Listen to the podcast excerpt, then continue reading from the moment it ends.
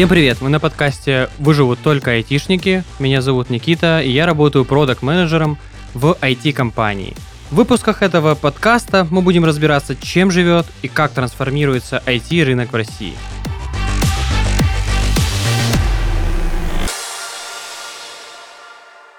Сегодня мы поговорим с Натальей Перловой, которая работала в российском подразделении компании SAS. И поговорим мы о культуре отмены, что это за явление, как культура отмены сказывается на России, ну и в частности на компаниях и специалистах. Наташа, привет. Привет. Расскажи немного о себе. Я бывший сотрудник компании SAS, а, точнее, я даже контрактник компании SAS. Я работала по договору, и ко мне, наверное, не очень хорошо, так как, как к многим контрактникам отнеслись. Компания очень спешила покинуть рынок. И в целом повела себя по отношению к контрактникам и клиентам очень некрасиво. Ты сказала, что компания некрасиво как-то ушла с рынка, некрасиво себя повела. А в чем это вообще проявилось? Что, что там за ситуация произошла? Расскажи. А, ну, нам не хотели платить зарплату, нам, нас попросили уволиться когда люди не хотели увольняться, то есть были кейсы, когда девушки были в декрете или люди, у которых была ипотека, они не могли написать там по собственному желанию, потому что они не получили никаких э, выплат, ни, ни, ни отпуска по ипотеке. И они отказывались писать по собственному желанию, с ними отказывались расторгать договор, им не, не платили те деньги, которые им обязаны заплатить по трудовому кодексу. Ну, некрасиво себя вела компания. Потом поднялся скандал. Была инициативная группа а, этих наших подрядчиков. И после только освещения этого всего происшествия в СМИ компания выплатила хотя бы часть, часть денег, которые она должна была по трудовому кодексу выплатить своим сотрудникам. А вот скажи, много ли людей попали в такую плохую ситуацию. То есть я как, я как понимаю, что там был, было какое-то большое подразделение, э, часть работала напрямую, часть как э, субподрядчик. И много ли людей вот э, оказались в этой неловкой, можно сказать, ситуации, да, когда им сказали либо уходите, либо других вариантов мы не даем. Суть в том, что субподрядчиков было больше, чем основных сотрудников. То есть там было больше 200 человек. Ну, достаточно большое количество, да. Да, поэтому это большая часть компании, и, конечно, это было очень неприятно. И наши сотрудники, которые были оформлены напрямую в САС, даже пытались собрать э, деньги для подрядчиков, чтобы как-то им помочь, потому что многие остались там без работы, с ипотекой, с долгами и без понимания вообще, что будет дальше. Достаточно благородно, на мой взгляд, поддерживать коллег, очень круто. Ой, у нас просто супер коллектив, САС это была прям такая семья, и у нас действительно очень хорошие люди работали, и я очень благодарна за такой вообще опыт поработать с такими людьми. Слушай, а вот помогали ли ребята, да, кто-то, ну, сто процентов нашел себе сразу да, новое место работы? Помогали ли там устраиваться, возможно, или рекомендации какие-нибудь давали? А, безусловно, нас вообще все друг другу рекомендовали, передавали все резюме из рук в руки, и практически все сейчас на данный момент уже нашли работу. Э, история со счастливым концом, на самом деле. Э, ну да, коллектив поддержал, коллектив помог, то есть сейчас у всех уже все в порядке, но я знаю кейсы, когда компании уходили более корректно по отношению к своим сотрудникам. Ну вот, насколько я знаю, даже вот последнее время многие компании, они уходят прям, ну, так, как нужно. И когда э, возникает какая-то такая ситуация, вот похожая на твою, это даже больше редкость, чем правило. Да, насколько я знаю, у меня все мои знакомые, кто работал в иностранных вендорах, у всех все в порядке, все получили как минимум полгода, а то и год выплат, э, получили свои бонусы, у всех все хорошо, многие там даже там как-то решили свои финансовые проблемы, то есть Наш кейс это исключение. Я не слышала ни об одном таком же событии на рынке, если честно. Ну, на самом деле, наверное, это даже хорошо, Возможно, да, какие-то случаи не освещались, но раз они не освещаются, значит, их, ну, действительно достаточно малое количество. Не говорю, что их нет, но будем надеяться, что их не так много. Расскажи, э, были ли вообще предпосылки к тому, что компания там может уйти или она может как-то ну, нехорошо поступить? Как вообще эта ситуация развивалась? Компания SAS – это аналитическая компания. В принципе, для американцев это всегда была такая э, очень контролируемая и наиболее, наверное, контролируемая сфера, потому что а, это сфера, которая работает с большими данными, это сфера, которая может э, вычленять из этих данных какие-то паттерны, и это очень политизированная как бы, особенность, э, так как может в социальных сетях находить какую-то информацию и так далее, и это ну, такой контроль за пользователем, поэтому всегда было очень строго, у нас был большой отдел комплайенса, и, в принципе, компания очень строго относилась к, к любым манипуляциям с данными, с данными клиентов, и очень много было кейсов, когда просто какие-то сотрудники там, одним днем уходили там, в связи с каким-то нарушением комплайенс правил, и действительно там э, у них блокировался компьютер, там в тот же день за секунду почта, все, и все коммуникации полностью с этим сотрудником прекращались. Но предположить, что вот будет так, никто не мог. Нам всегда говорили, что сотрудники, нанятые по договору через, э, там, э, через другую компанию, как подрядчик, они все имеют такие же стопроцентно права, как и сотрудники, нанятые напрямую. Они имеют такую же зарплату, они имеют такие же льготы, плюшки, вот всю эту историю. И мы всегда, ну, как бы никогда других случаев, когда нас как-то дискриминировали, не было. Как ты считаешь, можно ли э, данный кейс с уходом этой компании, да, с конкретно вот э, как они поступили с вашим подразделением, можно ли это отнести к культуре отмены? Ну, в целом, э, если, ну, там взять за, за понимание этого термина, то, что э, это какой-то бойкот э, какого-то сообщества, то да. Примеры культуры отмены, там, это там бойкот звезд, которые как-то неправильно себя повели. Мы все знаем там, отнош... изменения отношений там, к тому же Майклу Джексону там, в связи с каким-то его образом жизни. А, на мой взгляд, это довольно сильно ограничивает свободы. Свободы слова, свободу самовыражения. То есть я не говорю о тех там, случаях, когда это затрагивает какие-то там нарушения закона, а, но вот само это явление культуры отмены, это явление, которое сильно нарушает э, нашу свободу. Ну, если говорить о звездах, возможно, да, это как-то в частном случае принесет дискомфорт, а вот если мы говорим, да, о целой стране э, или там какой-то отрасли, ну, мне просто кажется, что в данной ситуации вот компании, которые уходят, это именно вот такая конкретная культура отмены, вот э, как раз то, что ты озвучила сейчас, да, что значит этот термин, вот прямое значение, что пытаются доставить дискомфорт и просто, можно сказать, вычеркивают да, нас э, из... Да, ну, ну знаешь, это на зло маме отморожу уши выглядит, если честно, потому что весь мир, он шел вот в эту историю глобализации и какого-то там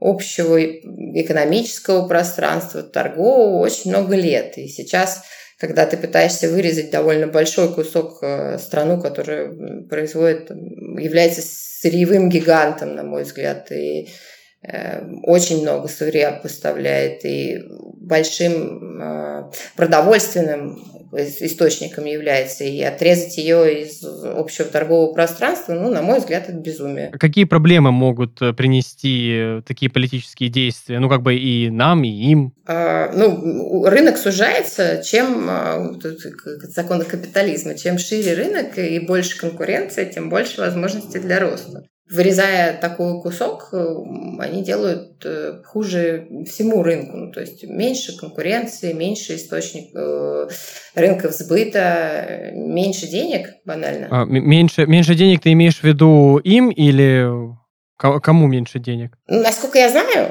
это непроверенные данные, но вот рынок, например, такого IT-гиганта, как SAP, это рынок России это 4%.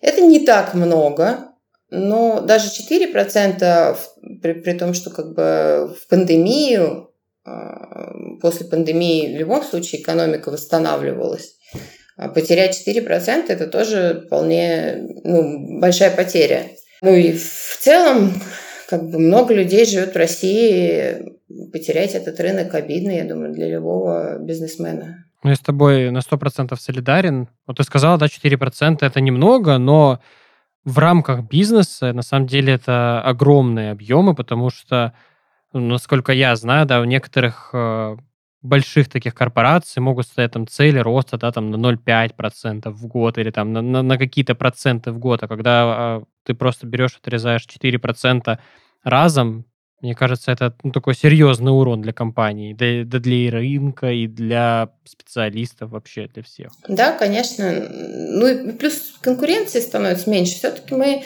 э, со временем догоняли во многих IT-сервисах, мы догоняли э, Европу, да и весь мир в целом. Наша банковская система одна из лучших и самых э, там, диджитализированных. И не только банковская, там сервисы Яндекса, такая доставка, такая, такая скорость. Э, я нигде в мире с таким, с таким удобством больше не сталкивалась. Я на самом деле с тобой соглашусь, потому что часто ну, не задумываешься о том, какими приложениями или какими сервисами ты пользуешься, насколько они удобны. Но когда ты попадаешь в другую э, сферу вообще, в другую страну, э, пользуешься инфраструктурой э, другой страны, там на самом деле все прям достаточно плохо. И у нас в России э, очень круто развита экосистема, в том числе и банковская система. Тут вообще даже не поспоришь.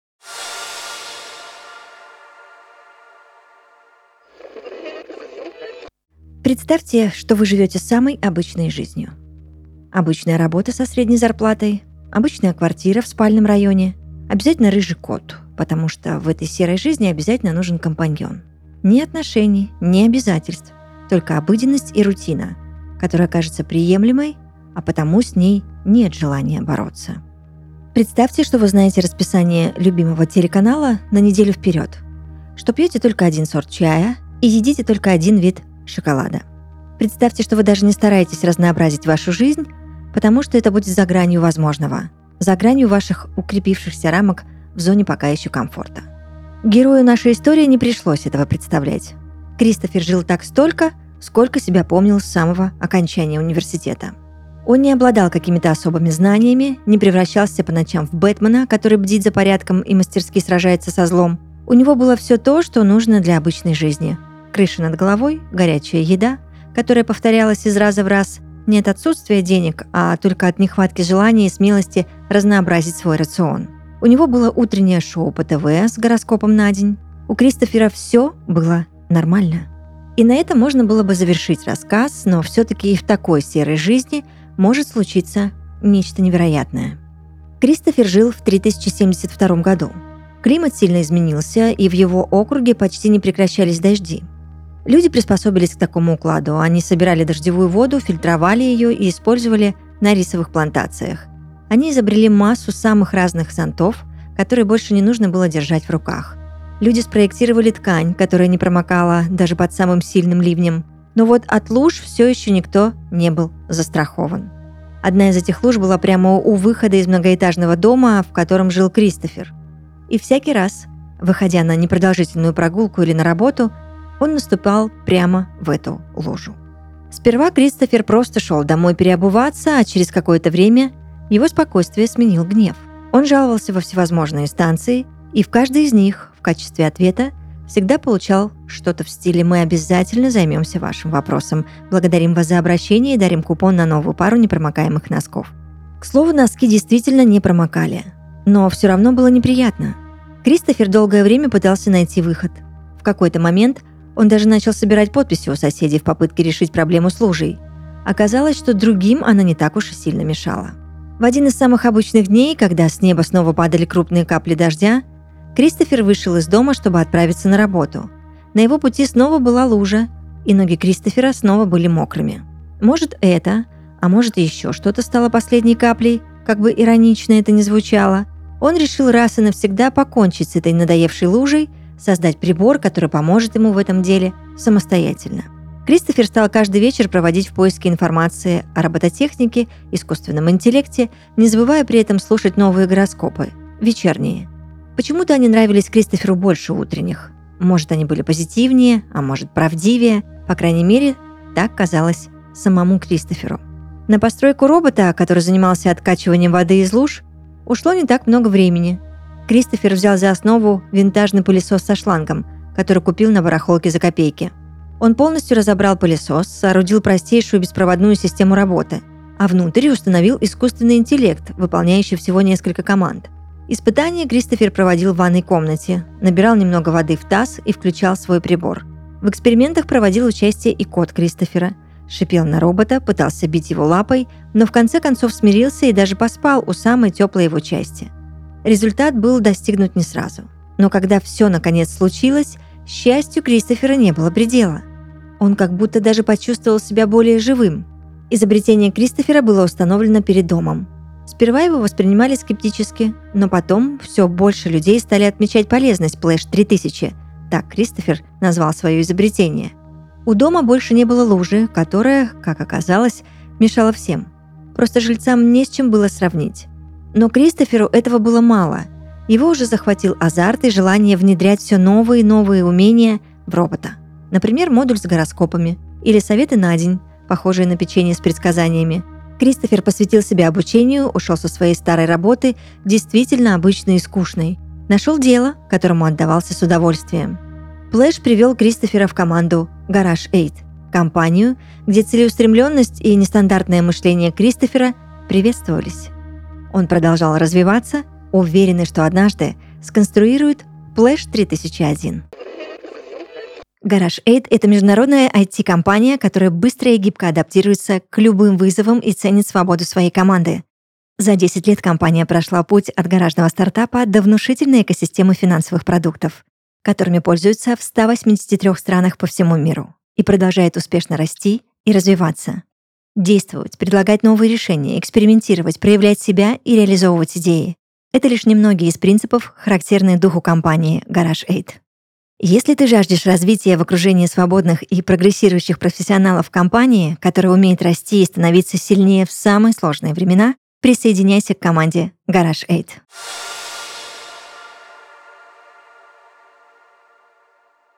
У меня к тебе вопрос. Есть ли плюсы вообще в этой культуре э, отмены, кроме того, что у нас вот э, больше пространства для наших отечественных разработчиков. Ну, тут можно порассуждать на тему того, плюсы для кого. Плюсы для в глобальном смысле, наверное, я не думаю, что какие-то есть, я не вижу их. А плюсы для нашей э, экономики – ну, это даст возможность э, развивать наши, наши IT, те области, которые мы раньше не развивали, там, за счет того, что иностранное ПО все-таки оно было и дешевле, и отработаннее, оно универсальное. Э, сейчас э, будет возможность для наших разработчиков делать свое, нарабатывать свой опыт. А специалисты у нас есть подходящие для этого? Вообще, как я это себе вижу, у нас очень сильная математическая школа а, физическая школа, исторически у нас есть сильные очень математические физические институты. И программисты у нас прекрасные, очень хорошие, они хорошо котируются на мировом рынке. Но э, вот гуманитарная, на мой взгляд, наука у нас отстает. То есть вот если американцев, например, учат э, с детства, там, как презентовать, как рассказывать, как продавать, как объяснять, там, как приходить из точки, логически из точки А в точку Б, то у нас к сожалению, вот это, наверное, не так развито, ну, просто исторически. И я считаю, что sales машина наша, ей сто процентов есть чему поучиться у Запада, и это очень печально, что а, западные компании ушли с нашего рынка, потому что раньше можно было у них перенимать какой-то опыт э, именно вот в части sales машины. А, в части процессов, в части как раз project management, э, собственно, всех этих методологий. Это же все, собственно, разработано за границей. У нас нету каких-то своих. То есть у нас там есть старые еще там, это наследие Советского Союза, а, всякие ГОСТы и стандарты, но при этом гибких методологий у нас как не было, так и вот нам предстоит, наверное, в, этом, в этой области работать. А вот в части техники у нас все прекрасно, у нас прекрасный специалист. Какие вообще проблемы могут возникнуть у специалистов или пользователей с уходом поддержки разных сервисов? Естественно, какие-то баги из заплатки, там, они будут дольше обрабатываться, если компания там, использует, по-прежнему продолжает использовать иностранное ПО, а таких кейсов очень много. Проблемы с ним будут решаться дольше, чем обычно. В остальном очень, насколько я знаю, очень многие уже нашли обходные пути. Всегда можно сверху нарисовать какой-то костыль, как бы ужасно это ни звучало. Ну, то есть решение проблемы, оно находится. Вопрос просто времени. Но уже сейчас э, проблем с э, решением ошибок, именно багов, э, их нет. А, то есть они решаются просто довольно долго. А вопрос обновлений тоже, насколько я знаю, как в случае с, с параллельным импортом, а, в части IT тоже найдены способы. Поэтому я думаю, каких-то таких нерешимых сложностей нету, а просто это задержки. Задержки, баги. А вот э, как вообще могут компании реагировать на уход жизненно важных э, для их деятельности компаний? Ну, то есть это да, о боже, у нас э, появились баги, или ура, там у нас есть какие-то новые возможности разработать свое ПО и развивать его дальше? Ой, я думаю, сейчас у компаний столько экономических проблем, что им не до... Ну, любая компания, обычно IT — это бэк-офис. Ну, за редким исключением, если мы там не берем Яндекс или какие-то именно прям IT-компании, там простых там производителей или ритейлеров или банков, э, бэк-офис, да, они э, лишились, наверное, того уровня поддержки, который был там полгода назад. Но э, у них остался их IT-департамент, по большей части у них бессрочные лицензии. Ну, если мы не говорим сейчас про облако, это отдельная, наверное, тема для разговора. Но, насколько я знаю, я просто работала в основном с банками. Банки в облако никогда особо не уходили.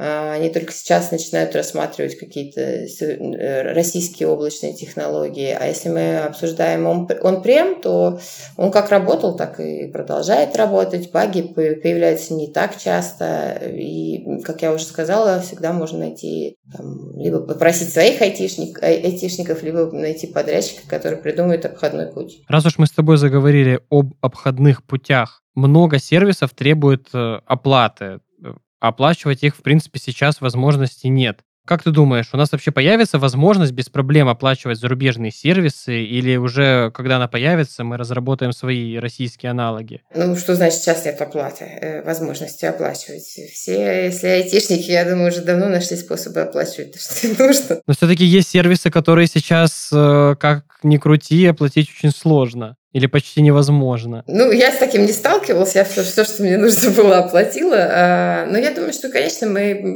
у нас хорошая система электронных платежей уже работает, э, давно, собственно, ей занимаются, и я думаю, что со временем мы практически все сможем написать свое. Качество – это такой вопрос, который решается, я думаю, временем и работы над ошибками. То есть чем дольше мы будем это эксплуатировать, э, тем лучше это будет э, работать. Да, мы разрабатываем, продаем, зарабатываем, улучшаем. Мне кажется, схема очень классная. И надеюсь, что мы потом будем постепенно выходить э, за рамки российского рынка и уже будем захватывать западный рынок. Ну вот это как раз плюс к сложившейся ситуации. Если раньше мы конкурентно, ну, во всяком случае, часто это была цена, э, ну, и не только, проигрывали иностранному ПО и не давали возможности развиваться нашему, то сейчас мы вынуждены развивать наше, и я думаю, что это даст э, со временем... Тут вопрос э, философский. Это догонит ли черепаха Ахиллеса? Я думаю, со временем наше ПО,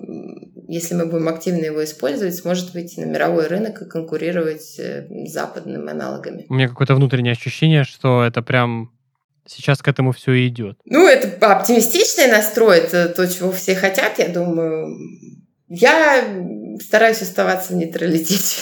Как ты вообще считаешь, как себя чувствует сервис B2B? Э, доверие к некоторым крупным компаниям подорвано, но заменить их пока нечем. Что вообще, как ты думаешь, можно сделать в такой ситуации? Собственно, цикл э, эксплуатации ПО, он примерно 5 лет. Как эксплуатировали это ПО, так они еще в ближайшие 5 или там несколько лет, ну, в зависимости от того, когда они начали, будут его эксплуатировать. А, некоторых эта ситуация, конечно, поставила в совершенную раскоряку. А, по крайней мере, первые дни там мои заказчики звонили мне и всячески переживали, как они будут жить дальше. А, и не только я знаю случаи там, от коллег, когда ну, очень сильно пострадал ритейл. Я вот знаю несколько примеров в ритейле, когда действительно встало все, и там стали кассы, и они просто не знали, что делать. Но вот уже прошло полгода, и, в принципе, сейчас все как-то возвращается на круги своя, на привычные рельсы. Они нашли выход из ситуации. Мои заказчики продолжают использовать свои perpetual лицензии. Я думаю, что еще пока э, это ПО окупается, а это примерно 5 лет, э, они будут его использовать. А дальше за, эти, за это время наша задача а, во-первых, подготовить наши аналоги, а во-вторых, внедрить их и провести какие-то первоначальные тесты и нагрузку на них дать. Вот ты говоришь, 5 лет окупаемость ПО. Ну, я думаю, мы же за это время успеем там сделать какие-то, ну, как минимум, жизненно важные э, про программы, там, сервисы. Я думаю, что ну, американское ПО развивалось э, рывками. А, то есть были какие-то прорывы, когда действительно большая группа разработчиков работала над проблемой, и они как-то находили решение. Потом был период, когда это все продавалось, опробовалось, исправлялись ошибки, а, внедрялось. У нас э, есть преимущество, то, что иностранное ПО изначально писалось такое универсальное. То есть оно сначала, то есть оно подходит, это как платформа, она подходит э, в разные индустрии, и дальше уже во время внедрения а, это ПО под индустрию затачивается. Мы уже сейчас идем по другому пути. У нас больше все-таки ПО заточенное под какие-то особенности нашего рынка, во-первых, под особенности нашей там, финансовой отчетности, под особенности нашего ЦБ требований его и вообще под особенности, собственно, индустрии в целом. Поэтому я думаю, что времени на разработку такого ПО будет требоваться меньше. У нас э, с тобой получился такой диалог э, немного о компаниях, которые там уходят с рынка, да, или которые себя плохо ведут. А вот давай внесем немножечко оптимизма. Я вот тебя спрошу, может быть, ты знаешь какие-то примеры компаний, которые вот максимально лояльно покинули российский рынок, хорошо отнеслись к своим э, работникам, не бросили на амбразуру специалистов? Ой, я на самом деле много таких компаний знаю, прям очень много. Во-первых, у меня был чудеснейший работодатель, называется Line Technology. Я им безумно благодарна. Это американская компания, они делают капы. А, и вот они всех, весь российский московский офис, они весь релацировали, кто хотел, кто не хотел работать сейчас либо удаленно, кто хотел уйти, и их достойно отправили там, написали по, согла... по соглашению сторон. А, и не только они, я знаю много очень вендоров, которые отправили своих сотрудников э, как минимум в год э, возможности отдохнуть. Я это так называю. Что значит отдохнуть? То есть э, им платят, но они не работают? А, ну да, им заплатили за год вперед, выплатили бонус за следующий год, вот такой же, как он был в предыдущем. И они могут, в принципе, могут не работать, а могут и найти работу и работать. У них будет просто денежка за год. Ну, мне кажется, в современных условиях лучше перестраховаться и найти какое-то место себе, пристанище да и развиваться. В принципе, за год да, можно много потерять э, опыта как специалист. Не, ну не обязательно же сидеть э, под пальмой и греться на солнышке. Можно пойти учиться, освоить какое-то новое направление. Ну, ну да, я согласна, что лучше иметь работу в кризис, чем ее не, не иметь. Ну да, но мы все-таки живем в России, и я думаю, что несмотря на то, что все наши специалисты, именно ну, российские, они очень ответственные в плане работы, э, очень компетентны, но при этом, если есть возможность отдохнуть, э, я думаю, что по нашему менталитету мы никогда эту возможность не упустим. Я знаю случаи, когда, э, когда люди разделились на два лагеря. Одни пошли отдыхать, а другие сразу же устроились на работу. Это было в кризис 2008 года.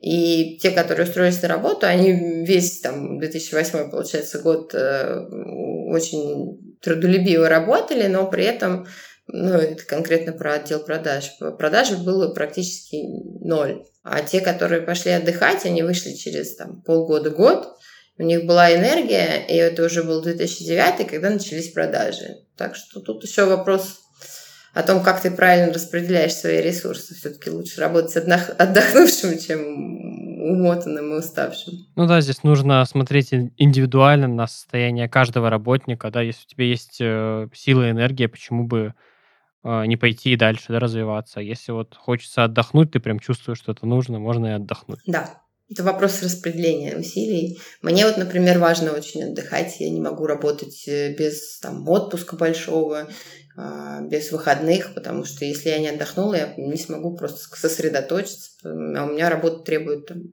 большого сосредоточения. Ну, я думаю, так у большинства людей на самом деле. Работать э, без отпусков и 24 на 7, я даже не знаю людей, которые смогли бы так. Возможно, это Илон Маск, но на самом деле мы все и правда не знаем о нем. Ну, есть, есть удивительные случаи, когда человек прям горит своей работой, он ее любит, и он на ней просто не устает. Я такое видела много раз.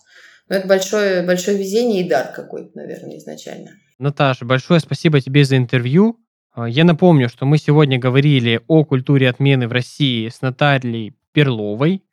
А, в конце а, у меня всегда есть вопрос, но он уже к нашим слушателям. В этот раз вопрос такой. Как вы считаете, как долго продлится культура отмены в отношении России и закончится ли она вообще? Пишите свои ответы в комментариях к выпуску. А это был подкаст «Полный оптимизма». Выживут только айтишники. Подписывайтесь на нас на всех платформах, ставьте лайки. Всем пока! Thank you